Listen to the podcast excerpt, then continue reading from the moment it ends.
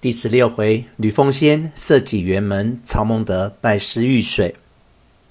却说杨大将献计欲攻刘备，袁术曰：“计将安出？”大将曰：“刘备军屯小沛，虽然易取，奈吕布虎踞徐州。前次许他金帛良马，至今未与，恐其助备。今当令人送与粮食，以结其心，使其按兵不动，则刘备可擒。”先擒刘备，后为吕布，徐州可得也。数喜，便具数二十万斛，令韩印賏秘书往见吕布。吕布甚喜，重待韩印。印回告袁术，术遂遣纪灵为大将，雷伯、陈兰为副将，统兵数万，进攻小沛。玄德闻知此言，聚众商议。张飞要出战，孙干曰。今小沛两寡兵围，如何抵敌？可修书告急于吕布。张飞曰：“那厮如何肯来？”玄德曰：“前之言善，遂修书告急吕布。书略曰：‘夫自将军垂念，令备于小沛荣升，实拜云天之德。今袁术欲报私仇，遣纪灵领兵到县，亡在旦夕，非将军莫能救。’”望屈一旅之师，以救道玄之急，不生幸甚。吕布看了书，与陈宫计议曰：“前者袁术送粮致书，盖欲使我不救玄德也。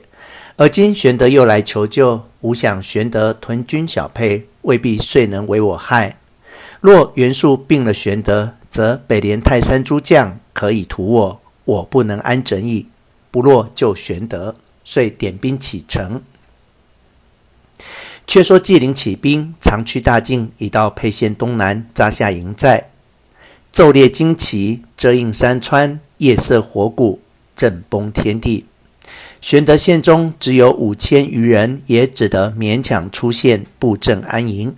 忽报吕布引兵离县一里，西南上扎下营寨。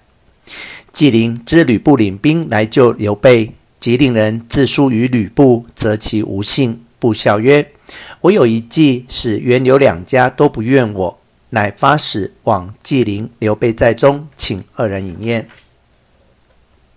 玄德闻不相请，即便欲往。关张曰：“兄长不可去，吕布必有异心。”玄德曰：“我待彼不薄，彼必不害我。”遂上马而行。关张随往，到吕布寨中，入见，布曰：“吾今特解公之围，翌日得志，不可相忘。”玄德称谢，布请玄德坐。关张按剑立于背后。人报纪灵到，玄德大惊，欲避之。布曰：“吾特请你二人来会议，务得生疑。”玄德未知其意，心下不安。纪灵下马入寨，却见玄德在座上坐，大惊，抽身便回，左右留之不住。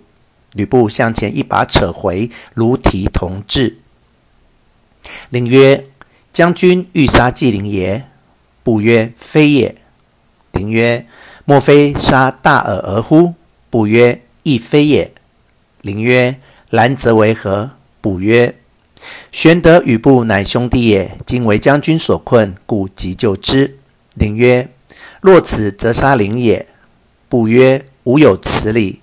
布平生不好斗，唯好解斗。吾今为两家解之。”灵曰：请问解之之法？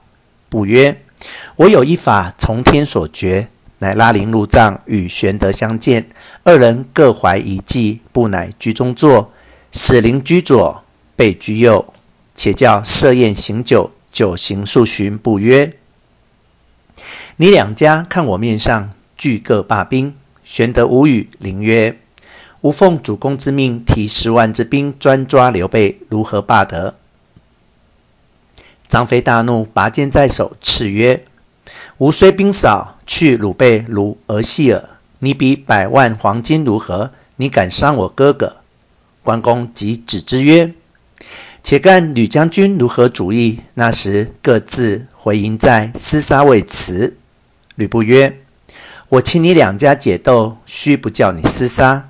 这边纪灵大愤，那边张飞只要厮杀。”布大怒。叫左右取我戟来，布提画戟在手，纪灵、玄德皆失色，不曰：“我劝你两家不要厮杀，尽在天命。”命左右接过画戟，去辕门外远远插定，乃回顾纪灵、玄德曰：“辕门离中军一百五十步，吾若射一箭中，即小之，你两家罢兵；若射不中，你各自回营，安排厮杀。有不从吾言者，并力拒之。”纪灵失走，计在一百五十步之外，安能辨中？且若得应允。待其不中，那时凭我厮杀，便一口许诺。玄德自无不允，步都叫坐，再各饮一杯酒。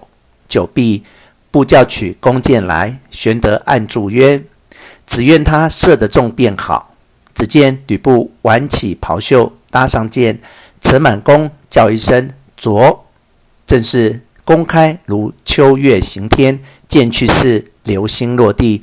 一箭正中画戟小枝，帐上帐下将校齐声喝彩。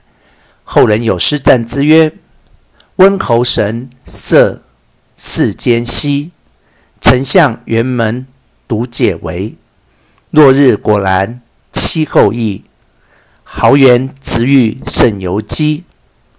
虎鲸悬响弓开处，鯛鱼鳞飞箭到时。”豹子尾摇穿画戟，雄兵十万脱征衣。